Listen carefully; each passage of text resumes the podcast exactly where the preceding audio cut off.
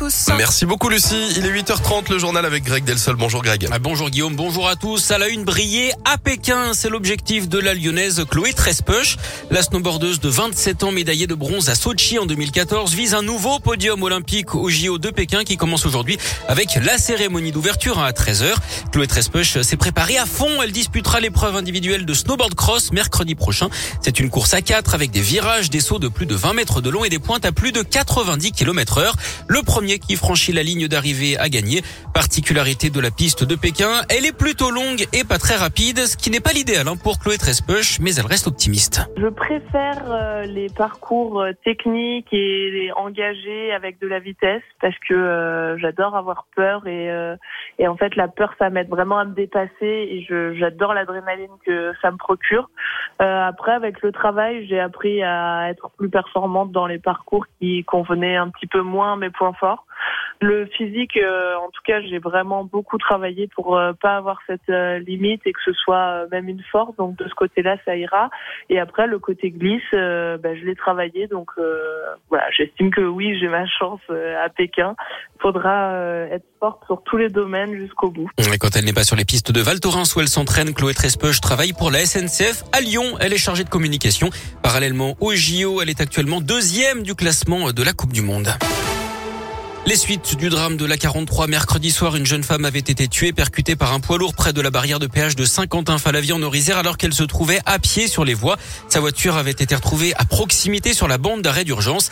La victime originaire de la banlieue de Grenoble rentrait à Lyon où elle était étudiante. D'après le progrès, la piste de l'acte désespéré et privilégié. D'après ses proches, elle présentait des fragilités psychologiques. À noter également la réouverture de la piscine du Rhône à partir d'aujourd'hui. Elle était fermée depuis deux mois en raison de travaux. Attention à ne passe sanitaire est obligatoire pour accéder à la piscine. Dans l'actu également, le cauchemar d'un père de famille de l'Ain. Cela fait maintenant six ans qu'il n'a pas revu ses enfants. On prend ce matin des nouvelles de Fabien Thomasson, cet agriculteur de la Dombe. En novembre 2015, ses deux enfants sont emmenés par leur mère en Russie, son pays natal. Depuis, Fabien n'a plus de nouvelles de ses deux fils, ni aucun contact. La justice française a d'abord ordonné leur retour, mais les juges russes se sont prononcés en faveur de la mère, retirant même le droit de paternité à l'agriculteur, droit qu'il a depuis récupéré. L'an dernier, le tribunal de Bourg-en-Bresse a prononcé le divorce et la garde exclusive des enfants en France avec leur papa, mais son ex-compagne peut encore faire appel. Un bras de fer juridique donc entre les deux pays et une attente interminable pour l'agriculteur indinois atteint de surdité.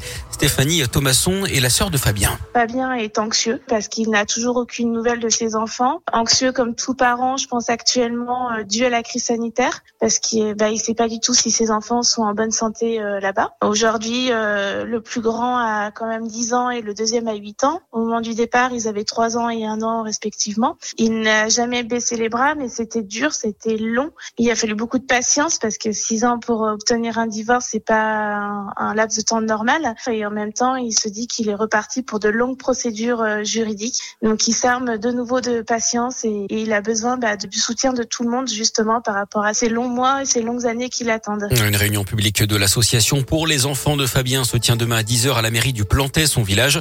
L'occasion notamment de faire un point sur les avancées judiciaires de cette affaire et soutenir Fabien.